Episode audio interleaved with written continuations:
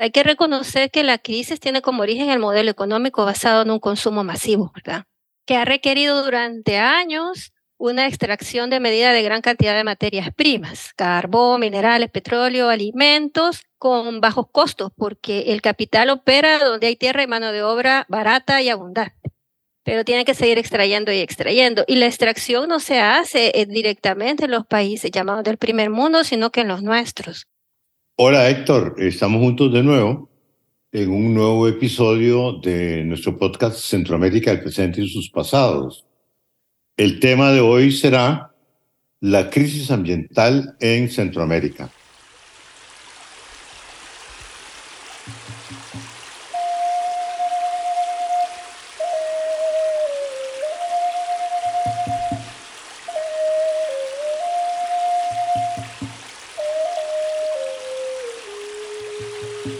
Centroamérica, el presente y sus pasados.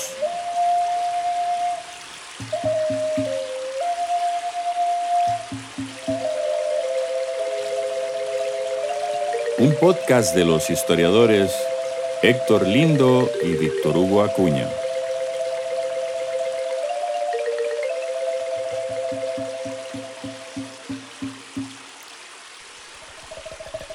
Producido por la Universidad de Costa Rica.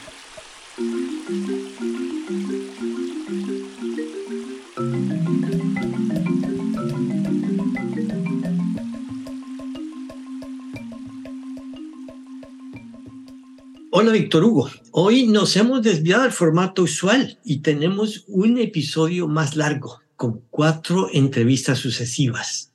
Efectivamente, eh, hemos entrevistado a cuatro personas realmente interesantes que nos han hablado sobre el tema con, con mucha propiedad y mucha profundidad, de manera que haremos un episodio de 57 minutos, de una hora.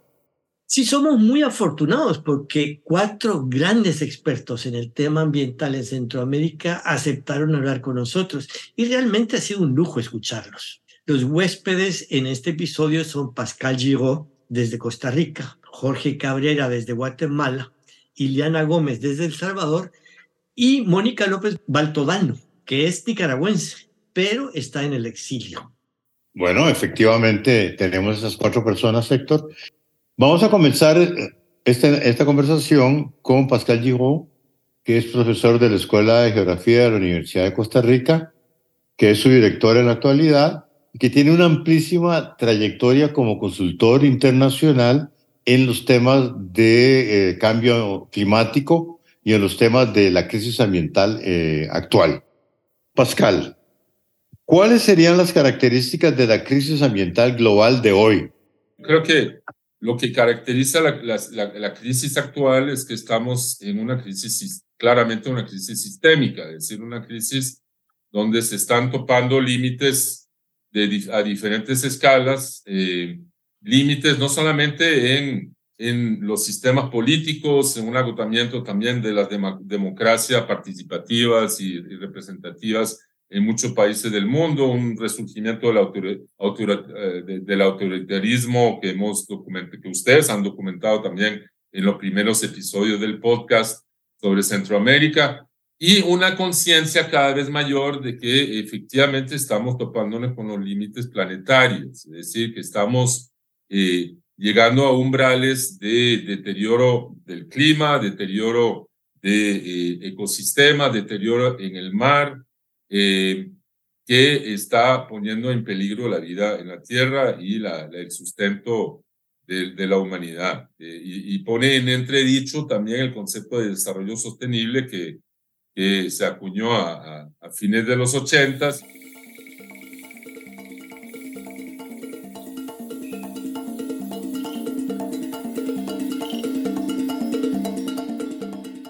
Bueno, eh, creo que, que, esta crisis ha tenido varios capítulos eh, y, varias manifestaciones. Yo creo que remonta mucho de las luchas eh, ambientales, remontan realmente a la relación y a la cosmovisión indígena y tiene raíces muy profundas en la región centroamericana. Basta con ver el peso que tiene mucho de la, de la, de, de la simbología derivada de, los, del entorno natural en el Popol Vuh y mucho de las mitologías mayas y de las cosmovisiones indígenas en la región, parte de, ese, de esa relación estrecha entre las culturas mesoamericanas y el entorno natural.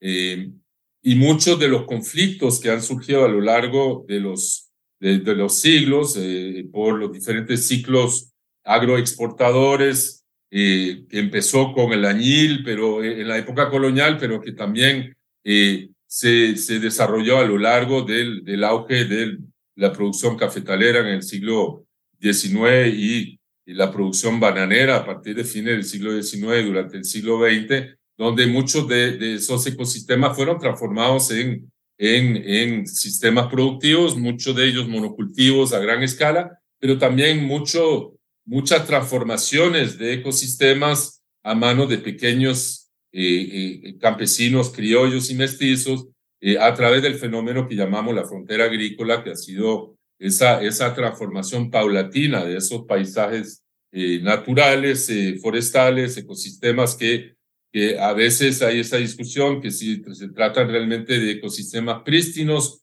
o que si muchos de esos grandes remanentes de bosques que existen, por ejemplo, en el, en Darién, eh, eh, entre Panamá y, Colombia, en, lo que es Alta Talamanca, lo que es eh, la, la mosquitia nicaragüense y hondureña o el petén de Guatemala, son en realidad ecosistemas prístinos o que han sido habitados durante muchos, muchos siglos por poblaciones autóctonas y han sido pues una fuente pues de extracción a un ritmo y yo me atrevería a decir sostenible, han sido manejados por culturas autóctonas y esa coexistencia entre culturas autóctonas y los bosques han sido en muchas regiones, eh, subregiones de, Centroamérica, eh, un garante de sostenibilidad, digamos, un ejemplo de sostenibilidad.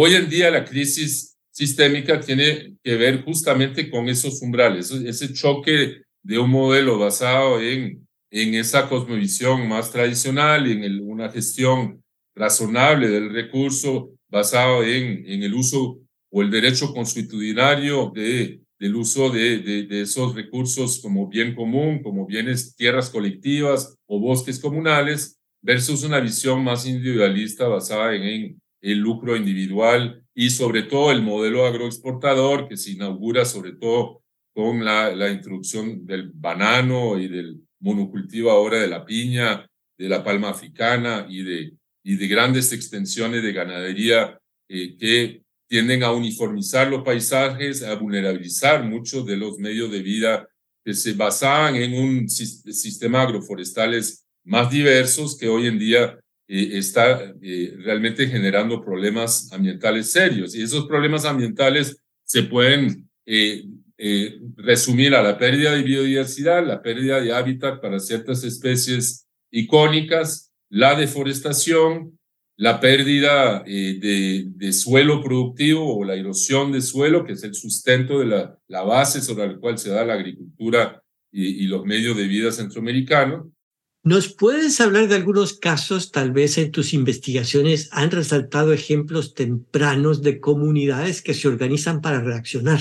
Bueno, hay, muchísimos ejemplos dispersos de comunidades que se organizaron desde, desde la época colonial o que reaccionaron ante los problemas cíclicos de desabastecimiento de agua. Y el agua ha sido probablemente uno de los motores más importantes de la organización comunal, de cómo organizarse para eh, asegurarse fuentes de agua que sean eh, eh, confiables y seguras, que justamente nace para, para cuidar el agua y, los bosques de Pinabete de Totonicapán, que, se llama el EUCHE-JA, que es una, la asociación Bosques y Agua, esa relación entre bosques y agua, ha perdurado durante generaciones y, y, y, es una organización que, que agrupa 48 cantones del departamento de Totonicapán y que ha permitido pues un manejo a largo plazo del recurso forestal en primer lugar, pero también un suministro de agua que además beneficia a muchos, a muchos municipios y, y, departamentos aguas abajo. En el caso, por ejemplo, de, de, Costa Rica, es también notoria la historia de, de Talamanca con la, cuando ingresa la compañía, la United Fruit Company, a empezar a producir en lo que eh, hoy en día es el cantón de, Talamanca, y en toda la parte de Bocas del Toro y Talamanca, eh, se desplazaron eh, muchos de las poblaciones Bribri y Cabeca que ocupaban las llanuras del río Zixaola, se refugiaron tierra adentro en el valle de Talamanca, en la parte alta, y hubo pues también resistencia efectivamente a, esa, a ese desplazamiento, ese, esa incursión de, del modelo agroexportador y el monocultivo del banano no es que ocurrió eh, sin conflictos y conflictos entre comunidades locales y eh, e, esas empresas bananeras. La luna llena iluminó toda la fantasía en esta tierra.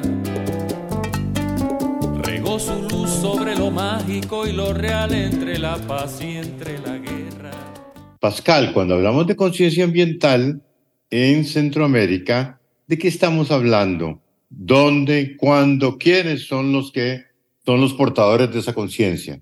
Creo que, que aquí habría que como hacer el recuento un poco de esa, de la evolución también de, a partir de los años 80, que podríamos marcar un poco como el inicio del movimiento ambientalista en algunos países de la región, donde justamente se van con, con, confluyendo eh, eh, movimientos que tienen eh, raíces en el movimiento comunal o el movimiento indígena y otros que vienen efectivamente del surgimiento de nuevos actores, o sea, que se crean a partir de los, de los años 70 y 80 y sobre todo a partir de los años 90 con los acuerdos de Río. En muchos países surgen el fenómeno de las ONGs, de, la, de las organizaciones no gubernamentales, que en Centroamérica tienen múltiples expresiones. Uno es que efectivamente se crea a través de movimientos basados efectivamente en élites urbanos, y desde el mundo académico, desde ONGs que están asociados o que están vinculados a organizaciones eh, ambientalistas internacionales, eh, y sobre todo ONGs conservacionistas norteamericanas, por ejemplo, que empiezan a, entrar a eh, contratar técnicos y profesionales de la región para poder eh, ayudar a los gobiernos en los esfuerzos de creación de áreas protegidas desde un enfoque de manejo más técnico y más científico. La institucionalidad pública jugó un rol muy importante y sobre todo a nivel centroamericano, eh, con la firma de los acuerdos de paz eh, en Guatemala y, en, el, Salvador eh, y en, Nicaragua a partir de la, de la, del acuerdo de Esquipulas II, se inaugura a partir de los años 90 pues un auge, yo diría, del ambientalismo desde la oficialidad, desde el Estado. La Reserva de la Biosfera Maya es uno de estos ejemplos eh, donde justamente contrastan dos visiones del mundo, una visión basada justamente en esas comunidades organizadas bajo, por ejemplo, el caso de ACOFOP, eh, que es esa asociación de, de, comunidades forestales del Petén, que eh, han manejado a lo largo de los últimos 25, 30 años estos bosques, sacando obviamente productos forestales y dando sustento a sus miembros, pero sin destruir los bosques del todo, ¿verdad? Y que, en esos bosques además hay sitios de patrimonio mundial como Tikal y, y, y y otros sitios arqueológicos mayas de, primera importancia. Y en la parte occidental del, del Petén tenemos el modelo extractivista clásico de concesiones petroleras eh, y donde ahí eh, los resultados son patentes. Todos los veranos eh, arde el bosque en la parte occidental del Petén y las concesiones petroleras han dejado un saldo desolador a nivel social y económico.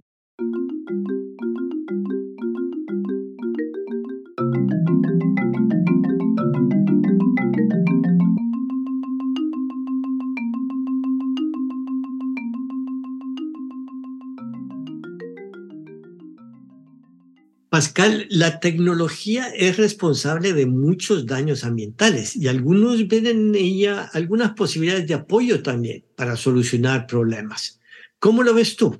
Claramente la tecnología encierra ese, ese doble filo, ¿verdad? Esta, esta espada de Damocles, ¿verdad? Que por un lado puede solucionar las cosas a corto, corto plazo, pero también tiene las semillas de, de su propia destrucción, es decir, que lo vemos hoy en día con la inteligencia artificial y yo creo que en el tema también de aplicar eh, tecnologías que permiten reducir la huella de carbono o reducir el impacto de la minería metálica o la, la, extracción petrolera, puede efectivamente eh, minimizar o mitigar algunos de los impactos. Pero que al igual que la pesca de arrastre aquí, es un gran debate hoy en día en Costa Rica, donde se plantea la introducción de técnicas de, pesca y artes de pesca que permiten pues eh, minimizar el impacto de la pesca de arrastre en los ecosistemas marinos, sigue siendo una pesca de arrastre, sigue teniendo un impacto inevitable en el lecho marino. Igual que la exploración petrolera sigue, va, a tener, va a seguir teniendo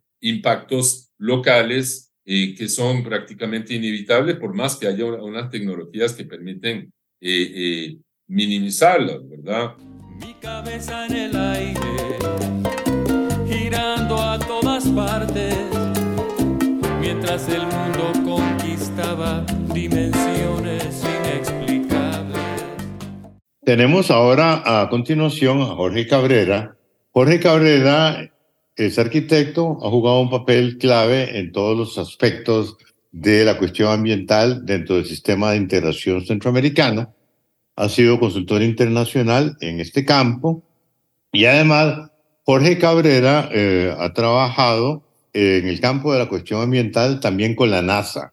Jorge, para empezar, quiero ver si nos puede explicar cómo empezó el movimiento ambientalista en Centroamérica.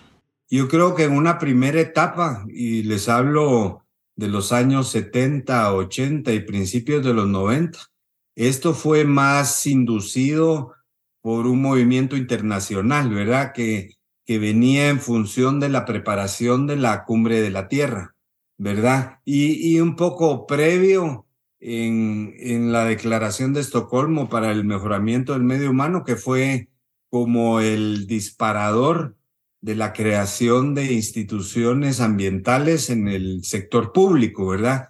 Ahí se formó la Agencia de Protección de Ambiente de los Estados Unidos, luego empezaron a, a formarse la institucionalidad ambiental, tal vez que nació bajo un enfoque un tanto equivocado, ¿verdad? Porque se crearon instituciones específicas en materia eh, ambiental, pero sin tomar en cuenta que el tema ambiental y recursos naturales es un tema transversal, ¿verdad? Y paralelo a eso, fue creciendo también el financiamiento internacional para abordar estos temas, ¿verdad? Aunque fuera de forma mínima, pero eso generó el fortalecimiento de organizaciones internacionales de ambiente, ¿verdad? Como The Nature Conservancy, el World Wildlife Fund y otros, ¿verdad?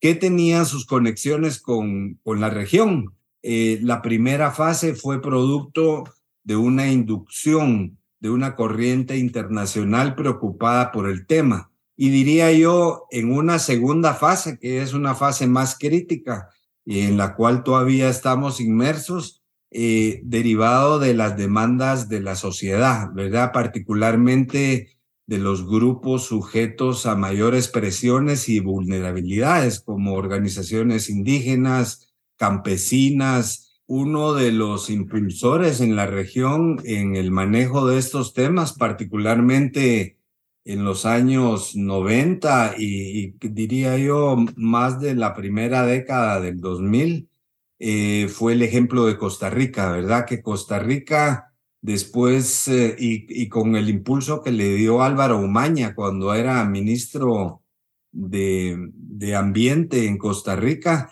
eh, establecimos alianzas para impulsar el tema a nivel regional, ¿verdad? Que en, en un inicio tenían más un enfoque de biodiversidad y no tanto de inclusión social, que es ahora, eh, digamos, la variación, eh, diría yo, fundamental en, en el manejo de estos temas, ¿verdad? Para preservar la, la inmensa riqueza natural que hay en Centroamérica, ¿verdad? Porque somos, uh, somos cuna de centros de mega biodiversidad, ¿verdad? Eh, que constituyen eh, sin duda eh, el mejor seguro ante el cambio climático y ante la misma sobrevivencia, ¿verdad? En los últimos años hemos encontrado sinergias y una alianza muy fuerte con las poblaciones indígenas, ¿verdad? que muchos de ellos aún conservan por sus modos de vida la valoración de la relación del ser humano y la naturaleza como un todo eh, integrado, ¿verdad?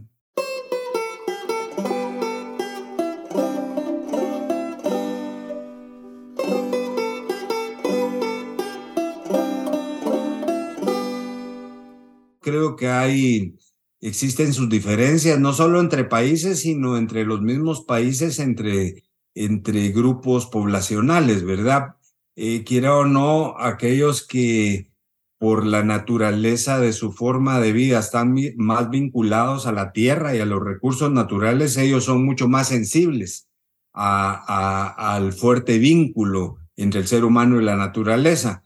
En otros casos, eh, cuando lo público eh, se suma para inducir este entendimiento y buscar a través del el convencimiento y la educación de la gente a buscar un trato más cuidadoso con la naturaleza y el cuidado del ambiente, en el entendido de que todo lo que le ocurre a la naturaleza y al ambiente se le revierte al ser humano, ¿verdad? Entonces, hay, hay distintos uh, modelos, por decir así, de, conciencia ciudadana en relación al tema ambiental.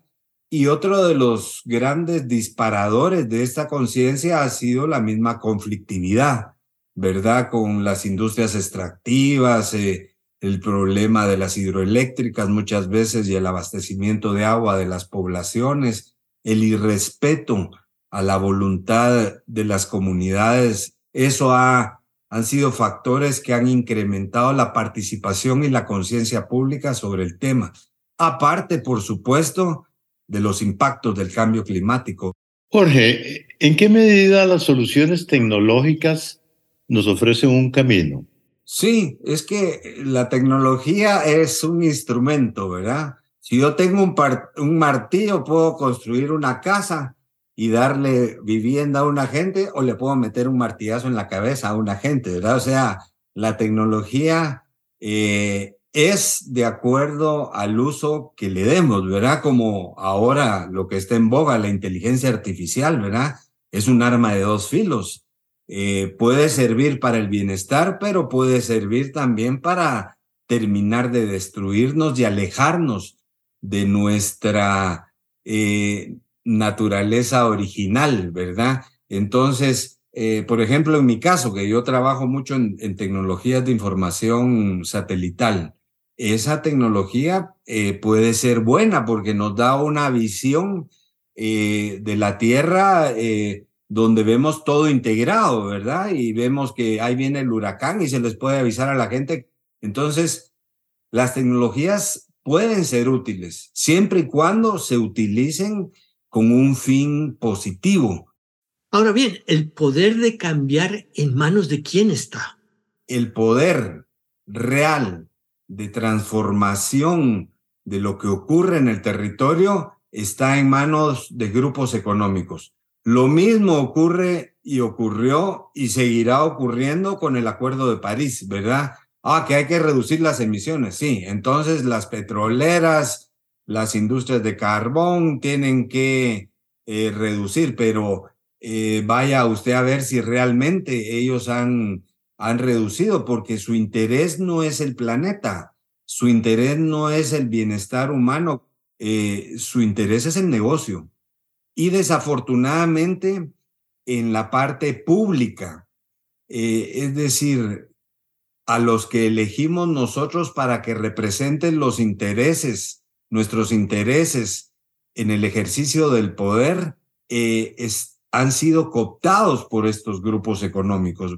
Esas corporaciones industriales, industrias armamentistas, farmacéuticas, multinacionales, ellos son los que tienen el poder real en el planeta. Y hasta que ellos eh, eh, no cambien de criterio, porque lo que se está viendo es que se están tratando de ir a otro planeta, ¿verdad? Antes de que se deshaga este. Eh, y nos van a dejar a todos aquí abajo, ¿verdad? Pero vamos a sobrevivir, espero. Jorge, dado la gravedad de la crisis ambiental, no es ilusorio ser optimistas. Somos una familia humana integral, ¿verdad? y nos tenemos que cuidar unos a otros y, y dejar atrás ese egoísmo, ¿verdad? Que nos ha inducido el mismo sistema eh, del capitalismo salvaje, como le llaman algunos autores, ¿verdad? Yo voy a ser optimista hasta el último de mis alientos, porque es el restablecer esa conexión con la naturaleza y el cosmos, ¿verdad? O sea, pero es un, es un sentimiento del corazón, no es un conocimiento de la mente, ¿verdad? De donde deviene el respeto a las otras formas de vida, porque hay un reconocimiento que la esencia de la vida, ellos la aportan también al igual que nosotros, ¿verdad? Y es en el vínculo de esa esencia donde creo yo que todos encontramos eh, la salida y la esperanza de nuestra propia existencia, ¿verdad? Nuestra miseria a iluminar. Venga la luz Ahora vamos a escuchar a Eliana Gómez. Bueno, mi nombre es Ileana Gómez, soy socióloga.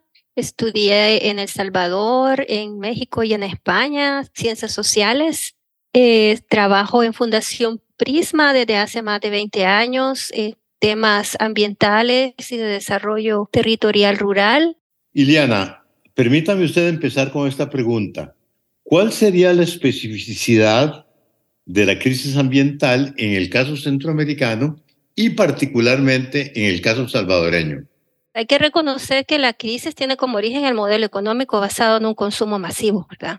Que ha requerido durante años una extracción de medida de gran cantidad de materias primas, carbón, minerales, petróleo, alimentos, con bajos costos, porque el capital opera donde hay tierra y mano de obra barata y abundante.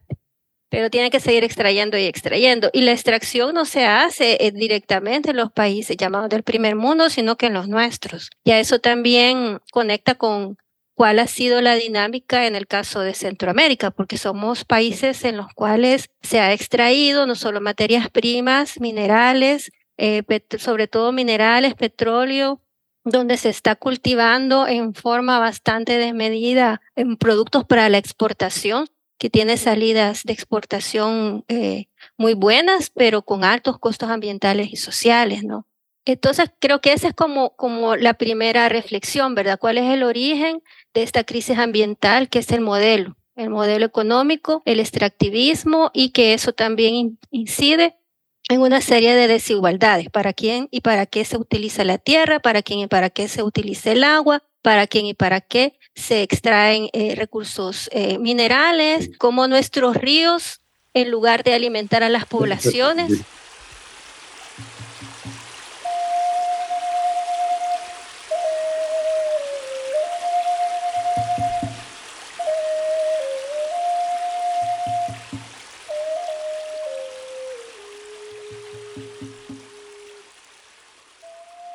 ampliemos la especificidad de la región centroamericana en el marco de la crisis ambiental global. Estamos como región centroamericana, ¿verdad? En una región que ha servido a este modelo económico a partir de sus recursos naturales, pero también a partir de eh, la mano de obra barata. No solo la que hay en nuestro país, sino la que se va al extranjero. Em, esta crisis ambiental también ha producido serios desequilibrios en los ecosistemas y por eso es que se da tenemos esta, esta situación del calentamiento global. somos países que, que no producimos el calentamiento global porque no tenemos la producción industrial tan amplia como la que puede tener Estados Unidos y China, que son los principales contaminadores, pero sí recibimos todos los impactos. Pongo el caso de eh, la agricultura basada en monocultivos para la, para la exportación, porque es una agricultura que tiene un modelo que depende muchísimo de los agroquímicos.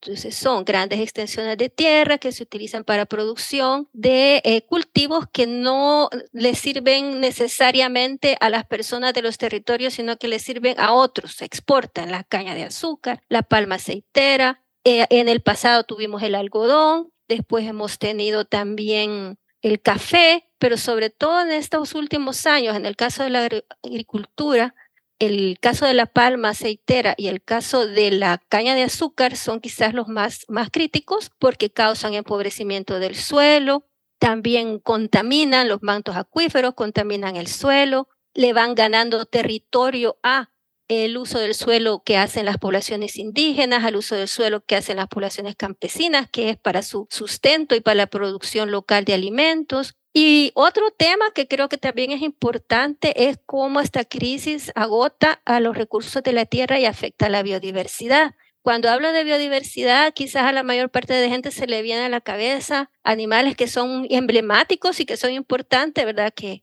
se va a terminar el, eh, o está amenazado el oso polar, está amenazada la mariposa, está amenazada las tortugas, que si bien son animales que contribuyen y son importantes para los ecosistemas, no nos podemos quedar solo con esas imágenes emblemáticas. Cuando hablamos de pérdida de biodiversidad, también tenemos que tomar en cuenta de que se están perdiendo las semillas y las plantas cultivadas para nuestra alimentación. ¿verdad? Si privilegiamos cierto tipo de, de semillas que son producidas en laboratorios, perdemos riqueza genética que ha sido creada por la naturaleza durante siglos. Y la importancia de la diversidad genética es porque esas semillas guardan en su ADN, guardan información importante para adaptarse a situaciones como las sequías o las inundaciones o ciertos tipos de suelo. Y si perdemos esas semillas, también perdemos capacidad de adaptación al cambio climático. También perdemos en calidad de alimentación. Por eso es que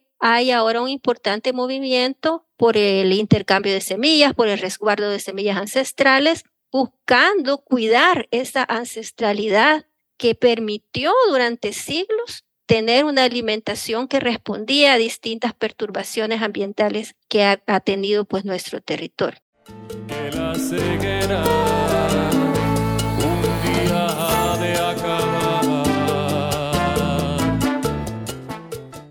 Iliana, ¿cómo sería desde el punto de vista histórico la trayectoria de la organización de la sociedad civil y su capacidad de respuesta ante estos desafíos y la toma de conciencia de la sociedad civil? Yo creo que si lo vemos desde el caso de los gobiernos, hay que hablar desde las respuestas institucionales. Las, eh, las respuestas institucionales son débiles, son fragmentadas, son limitadas y se dan sobre todo como respuestas a emergencias, a situaciones críticas. Tenemos un huracán, pues entonces ahí se moviliza todo el Estado, pero nuestra región está eh, inmersa en una situación de recurrentes impactos ambientales por la ubicación que tiene Centroamérica entre dos grandes océanos y por su forma también geográfica, altas montañas. Entonces, toda la, la situación geográfica y social de Centroamérica la hace vulnerable al cambio climático, pero no hay una respuesta institucional consecuente y amplia. Eso lo tenemos que ver los bajos presupuestos que tienen los ministerios de Ambiente y de Agricultura. ¿Me puede dar un ejemplo concreto de una situación en que pueblos originarios respondieron de forma creativa al desafío ambiental? Sí, por ejemplo, ahora muchas eh, poblaciones indígenas están de nuevo rescatando sus semillas ancestrales. Como decía, ahí está, mm, eh, eh, es, es, como una, una mm, corriente en Centroamérica de, de resguardo de semillas, ¿verdad? Para ah, implementar nuevas formas de, o rescatar formas de cultivo histórico. Por ejemplo, la milpa la milpa es, una, es un modelo de cultivo que permitía cultivar maíz, o sea, este, carbohidratos, ¿verdad? Maíz, frijol, pero al mismo tiempo verduras que nos proveen de vitaminas, como el, el ayote que le llamamos, la calabaza, el ayote, etc. Y al mismo tiempo estaba rodeada de otra serie de, de, cultivos, de la yuca, de las frutas, de, este, de los, por ejemplo, los, los aguacates. Y entonces ahí tenían suficiente diversidad para completar una dieta balanceada, ¿verdad?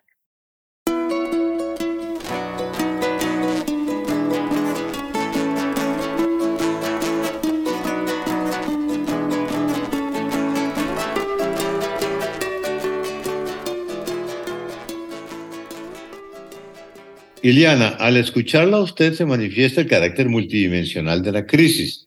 Por eso le pregunto, ¿qué tiene que ver la crisis ambiental con la otra crisis, la crisis de la democracia? Eh, hablamos de crisis eh, en términos económicos, ambientales, climáticos y en términos también del Estado. Y precisamente esto tiene mucho que ver con las conflictividades que existen alrededor de los temas socioambientales, ¿verdad? Que están vinculadas con los modelos de desarrollo. Pero hasta hace muy poco tiempo esa conflictividad tenía salida, digamos, dentro de un tapete democrático. Da expresiones de demandas, eh, eh, acciones de incidencia en política pública, uh, demandas por cambio de legislaciones, en el caso de El Salvador. Héctor sabe que ha sido una lucha mm, histórica muy importante para que se llegara a prohibir la minería como ley, ¿verdad? Se, llegó a ese nivel de un esfuerzo social de, de, muchos años, de 15 años, donde distintos actores estuvieron vinculándose entre sí, academia, movimientos eh, territoriales, iglesias, pero eso era posible porque teníamos un espacio democrático donde converger, donde dialogar, donde discutir, donde interactuar con el Estado. Eso cada vez es más limitado y no en balde en Centroamérica cada vez lo que estamos viendo es que esa conflictividad ambiental por decidir sobre los territorios y sus recursos está dando lugar a situaciones muy complicadas que amenazan la integridad y los derechos humanos de, de, muchos liderazgos en la región.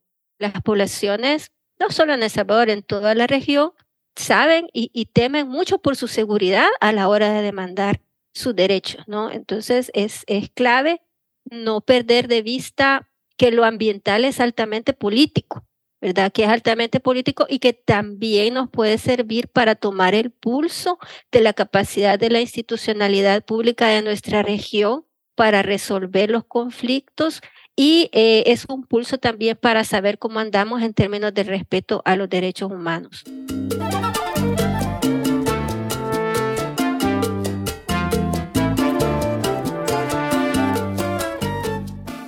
Nuestra siguiente entrevistada es Mónica López Baltodano. Mi nombre es Mónica López Baltodano, soy nicaragüense, de profesión abogada con una especialización en derecho ambiental, eh, pero bueno, más conocida en el país por, por el trabajo en derechos humanos y con el movimiento campesino anticanal. Hola Mónica, empiezo con esta pregunta. ¿Qué antecedentes hay en la lucha ambiental en Nicaragua y en tu participación en ella previa al proyecto del canal? Bueno, en Nicaragua tenemos una figura que creo que sin distingo de edades y, sin distingo de orígenes es, la figura referente eh, para nosotros em, en el movimiento ambientalista y es el doctor Jaime Inser Barquero. Eh, así como en el movimiento de los derechos humanos, nuestro referente es la doctora Vilma Núñez de Escorcia. Pues el doctor Jaime Inser tuve la oportunidad eh, de escucharlo hablar públicamente muchas veces mientras era estudiante de Derecho en la universidad. Y él es considerado eh, un referente, primero porque estuvo al centro de la construcción eh, del sistema de áreas protegidas de Nicaragua. Es decir, sin su trabajo técnico y profesional no tendríamos el sistema de áreas protegidas que tenemos actualmente, eh, con todos sus déficits y obviamente la imposibilidad de una administración responsable actualmente bajo el régimen Ortega Murillo. Sin embargo, eh, históricamente ese, ese, ese es nuestro referente. Y él también estuvo eh, al centro de la conformación del primer movimiento ambientalista de Nicaragua, que de manera corta era conocido como el MAN, pero bueno, era el movimiento ambientalista de Nicaragua, y, a partir de ahí surgen varias, varias líneas de referencia para las nuevas generaciones en aquel momento. eh, de organizaciones que empezaron a conformarse ya eminentemente como organizaciones ambientalistas, ¿verdad? Como la organización dirigida por, por el doctor Jaime Inser, que funde NIC, eh, Centro Humboldt, que fue, digamos, por decirlo así, mi primer centro de trabajo profesional como, como abogada. Estas organizaciones que, que son referentes y que lamentablemente han sido todas eh, cerradas, clausuradas y confiscadas por el actual régimen de los Ortega Murillo en, en un intento, pues, ¿no?, de desmantelar eh, al movimiento ambientalista eh, nicaragüense. Y pues ya más de lleno, digamos, asumiendo como un rol más de mayor responsabilidad, eh, fue todo el trabajo que durante 10 años he realizado como, como abogada para el movimiento campesino anticanal em, y me integré también dentro de un espacio ambientalista llamado Grupo Cosibolca, en donde convergían profesionales de, de distintas índoles, pero todas con con preocupación sobre los impactos que la concesión del canal interoceánico podía tener en el, en el país, en, en las áreas protegidas, en el Gran Lago Cocibolca. Eh, y bueno, ya este año cumplimos 10 años de lucha anticanal, 10 años desde que se entregó la concesión y 10 años realmente de una resistencia, digamos, combinada de ambientalistas, campesinos, comunidades indígenas y afrodescendientes, intelectuales eh, y profesionales de distintas ramas.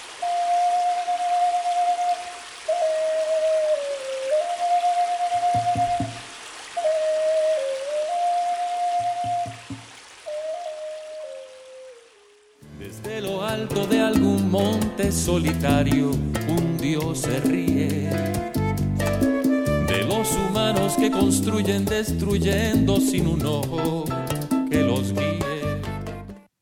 Mónica, en el presente, ¿cuál es la especificidad del desafío ambiental en Nicaragua? el principal desafío que tenemos es que al estar sometidos a un régimen tan brutal, autoritario y dictatorial como el de los Ortega Murillo, realmente no tenemos ningún espacio como ciudadanos, movimientos ambientalistas, de tener ni siquiera ningún tipo de interlocución, obviamente, con, con las autoridades de gobierno que son responsables, eh, digamos, de estas tareas, eh, pero mucho menos de ejercer nuestro, nuestro rol de fiscalización ciudadana, por el cual lamentablemente todas nuestras organizaciones han sido criminalizadas y, y muchas, muchos integrantes del movimiento ambientalista de Nicaragua actualmente viviendo en, en, un exilio forzado, ¿verdad? Fuera del país. En el momento actual te diría que uno de los, digamos, de los grandes legados perversos que va a dejar este régimen es precisamente el hecho de que ahora em, el principal producto de exportación en Nicaragua es el oro, es decir, que bajo este régimen han proliferado las concesiones mineras en el país sin ningún tipo, obviamente, de cumplimiento de controles ni estándares ambientales en lo más mínimo.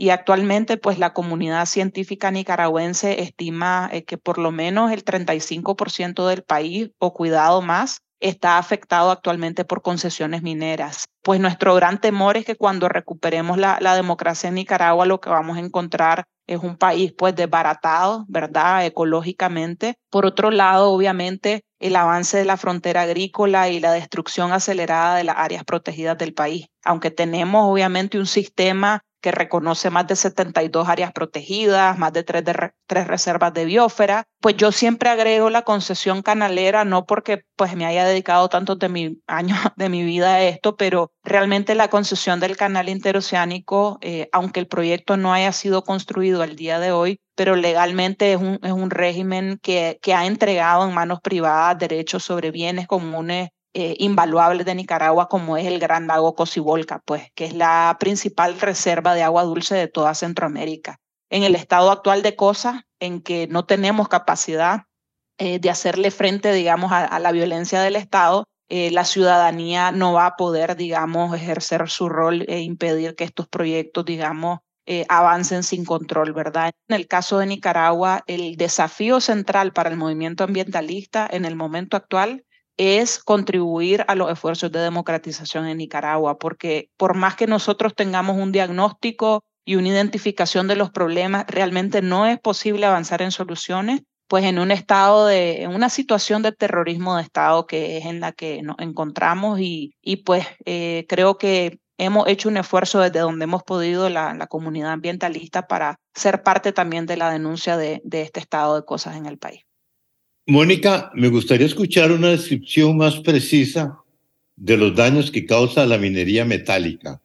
Cuando se dio la concesión del canal, empezamos a hacer un trabajo público muy fuerte, eh, no solo en los medios de comunicación, sino que visitamos las universidades del país, organizamos foros para informar ¿no? a la ciudadanía. Pero lo más importante, creo yo, fue que tomamos la determinación de ir a visitar a las comunidades que estaban en la área de afectación del megaproyecto que en aquel momento estimábamos en, afectaciones a unas 119 mil personas eh, viviendo en comunidades mayormente campesinas, indígenas y afrodescendientes. Eh, y en ese trabajo de visitar las comunidades, lo, cual eh, yo guardo como, como, como un recuerdo muy importante, logramos ir conociendo a liderazgos locales y comunitarios que no tenían pues ningún perfil público en el país y que al escuchar y entender las implicaciones para sus vidas, para las áreas protegidas, para los recursos hídricos eh, y las otras explicaciones que acompañaban nuestras visitas, decidieron conformar un movimiento que fue el Movimiento Campesino Anticanal o el Consejo Nacional por la Defensa de la Tierra, el Lago y la Soberanía, que era su nombre más largo, ¿verdad?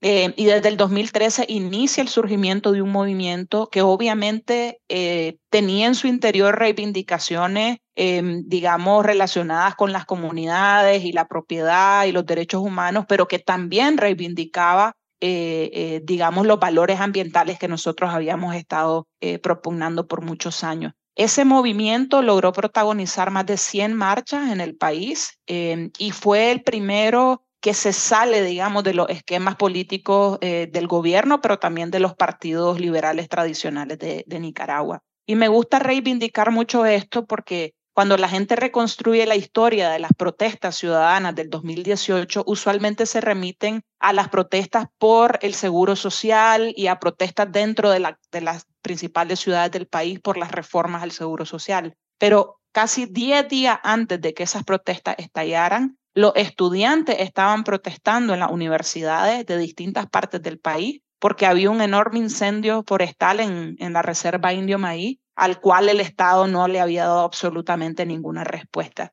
Ya había en muchas comunidades de Nicaragua eh, movimientos eh, comunitarios para rechazar o repudiar concesiones mineras que se estaban dando en, en sus comunidades. Y quisiera en este momento destacar particularmente eh, la lucha que se dio en Matagalpa eh, con los guardianes de Yaosca.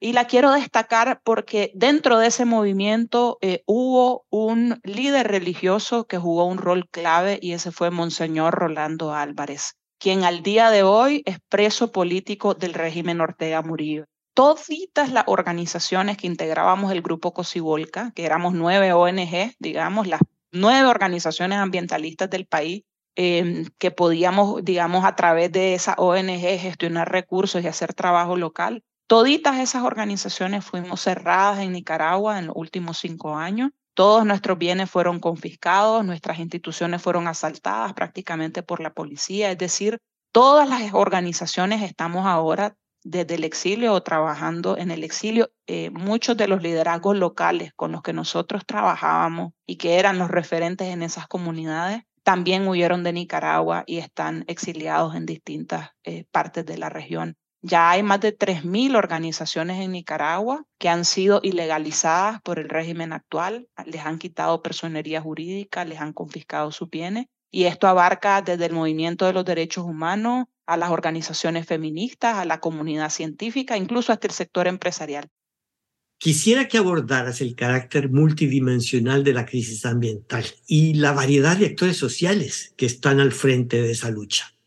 Y es una gran virtud que, que ahora tengamos capacidad de crear grupos multidisciplinarios, eh, pero también conectar esa capacidad profesional y científica con eh, el ímpetu y el interés de sectores más jóvenes, como son los movimientos estudiantiles. Yo, yo te digo, actualmente en Nicaragua eh, más allá de la adversidad que estamos enfrentando todos los movimientos, hay una conexión real entre los movimientos estudiantiles y juveniles y estos, digamos, formatos más tradicionales del movimiento ambientalista. Y el hecho de que nosotros hayamos logrado conectar eh, a expresiones rurales, campesinas, con estas causas ambientales, es algo que a nosotros pues no, nos enorgullece mucho. De hecho, en el momento actual yo, quisiera destacar que, que, en Costa Rica existe un asentamiento campesino en el norte de, Costa Rica, en Upala, que es una expresión de ese movimiento campesino anticanal que ahora está exiliado y organizándose desde Costa Rica, muy cerca de la frontera con Nicaragua.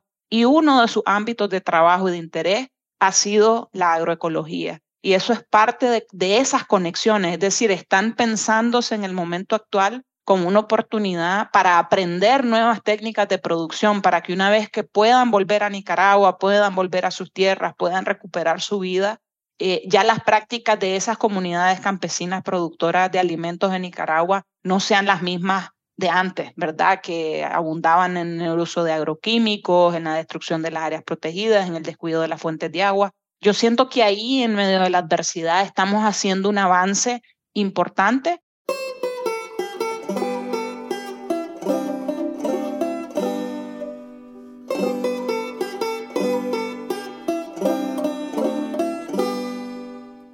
Mónica, ¿cuáles serían las vulnerabilidades específicas de Nicaragua ante el cambio climático? La profundización de la sequía en el país es brutal. En este momento hay una alarma nacional porque no ha llovido en el país y el impacto que eso tiene en la producción de alimentos, obviamente en los monocultivos, pero a nosotros nos interesa, digamos, la, capacidad de soberanía alimentaria del país. Eh, es brutal realmente. Eh, y en ese sentido también es triste, pero no hay absolutamente ningún esfuerzo serio eh, del Estado de Nicaragua para preparar a las comunidades, para desarrollar, digamos, las herramientas de monitoreo de, los impactos en el territorio. Eh, las organizaciones ambientalistas habían venido haciendo ese esfuerzo, incluso ayudando pues a estas comunidades productivas a poder monitorear los cambios en el clima, a poder implementar prácticas productivas que les permitieran prepararse pero todo eso quedó suspendido producto de, la violencia que se ha desatado. Entonces, sí creo que si hay preocupación en la región, en el caso de Nicaragua se eleva a una proporción eh, todavía mayor. Eh, y yo creo que eso lo estamos viendo, esos impactos, aunque no tengamos ahorita las herramientas para medirlo, pero el hecho de que en Nicaragua en los últimos cinco años más de 400 mil personas se hayan ido de Nicaragua, eso te está diciendo mucho. Y no es solo por la represión, es también por, por la pobreza, es también por, por, por las implicaciones de, que tiene el clima en sus comunidades. Em, y en un país de 6 millones de habitantes, eh, que en cinco años se vayan 400 mil personas huyendo del país, ya te dice mucho. No, no te puedo dar como datos o información muy precisa de los impactos del cambio climático actualmente en Nicaragua, pero sí tomo el indicador de migración como una, una referencia eh, importante. Muy interesantes las intervenciones de nuestros entrevistados, Víctor Hugo. Y esto me trae a la mente el término antropoceno que usa la UNESCO. Y voy a leer la definición oficial.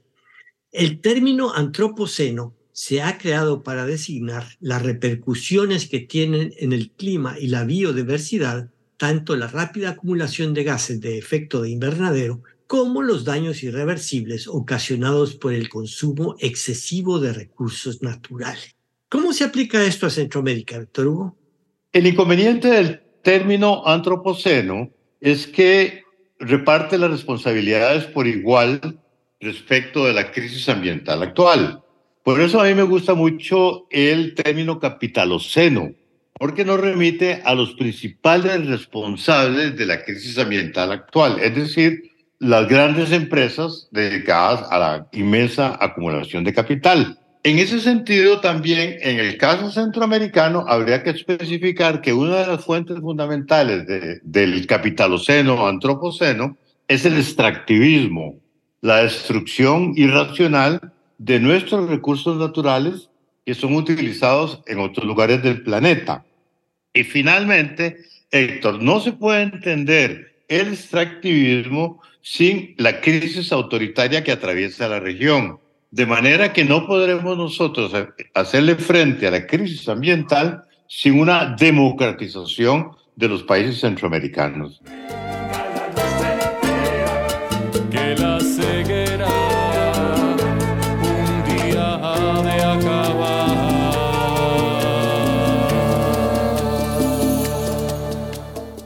Hemos llegado al final de este episodio, Víctor Hugo. Antes de despedirnos, quisiera recordar a nuestra audiencia que ahora nos encontramos en Spotify, Apple Podcast, Google Podcast y YouTube. Agradecemos su creciente apoyo. Y si les interesan los temas que cubrimos, no se olviden de suscribirse y no nos quejamos si nos dan un like de vez en cuando. También estamos presentes en Facebook, Twitter e Instagram y se pueden comunicar con nosotros a través de estas plataformas. Estaremos encantados de responder a preguntas, a escuchar inquietudes y sugerencias. Hasta la próxima y les deseamos un buen día. Dirigido por Héctor Lindo y Víctor Hugo Acuña. Producción general Sol.